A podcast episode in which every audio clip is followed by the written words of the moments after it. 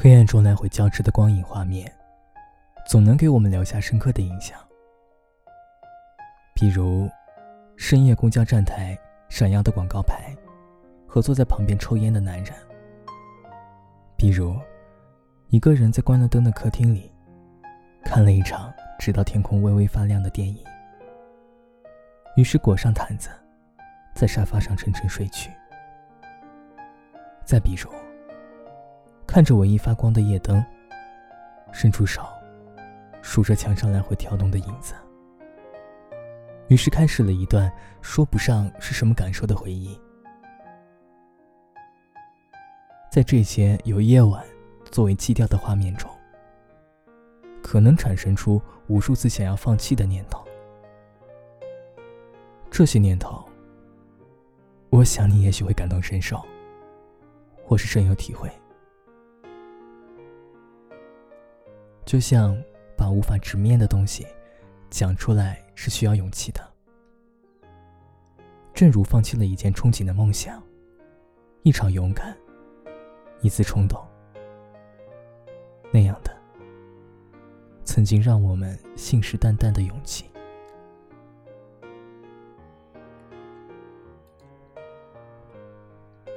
夜晚的十点三十分。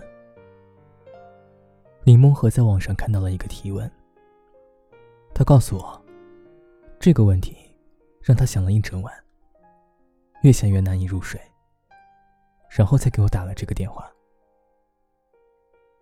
他看着凌晨四点的上海，沉沉的微光，微微带点苍白的雾气，街道上已经开始热闹起来了，马路上传来的扫帚声音。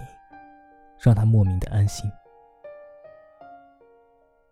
他对我说：“那个问题是，你还记得自己是为什么会在这里的吗？”这个问题看着好简单，可是就像剥洋葱一样，越往下一层剥，越是觉得难以面对。比如，李梦和因为自己不想毕业回家。所以选择毕业留在上海找工作，而之所以会考来上海，是觉得会离自己曾经想念的人更近一些。可是为什么会遇到当初那个人呢？那如果自己当时不学美术专业，也就不会认识他了。但是不学美术，我也好像不会有现在这样的工作。我又会在哪里遇到什么样的人呢？我听完以后哈哈大笑。我对他说：“你绕进了一个很奇怪的圈子里。”李梦和也哈哈大笑。也许曾经也存在过很多次想要放弃做一件事的念头。我们都一样。但是做出一次次的决定之后，才成为了现在的自己。不管你喜欢，或是不喜欢。我听他说完也没有说话。有很多时候，我们会觉得脚下的路寸步难行，但是路上总会有人出现。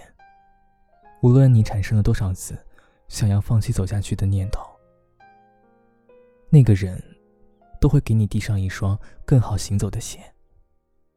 只是在这之前，你要辛苦着，一个人在独自多走一段路程，就像。独自一个人行走在世界狂欢的边缘。好了，感谢收听今天的迪诺晚安日记，我是迪诺。不管多久没见，这里永远都是我最想对你说出来的事情。你好，你好，再见，再见，晚安，熟悉却陌生的你。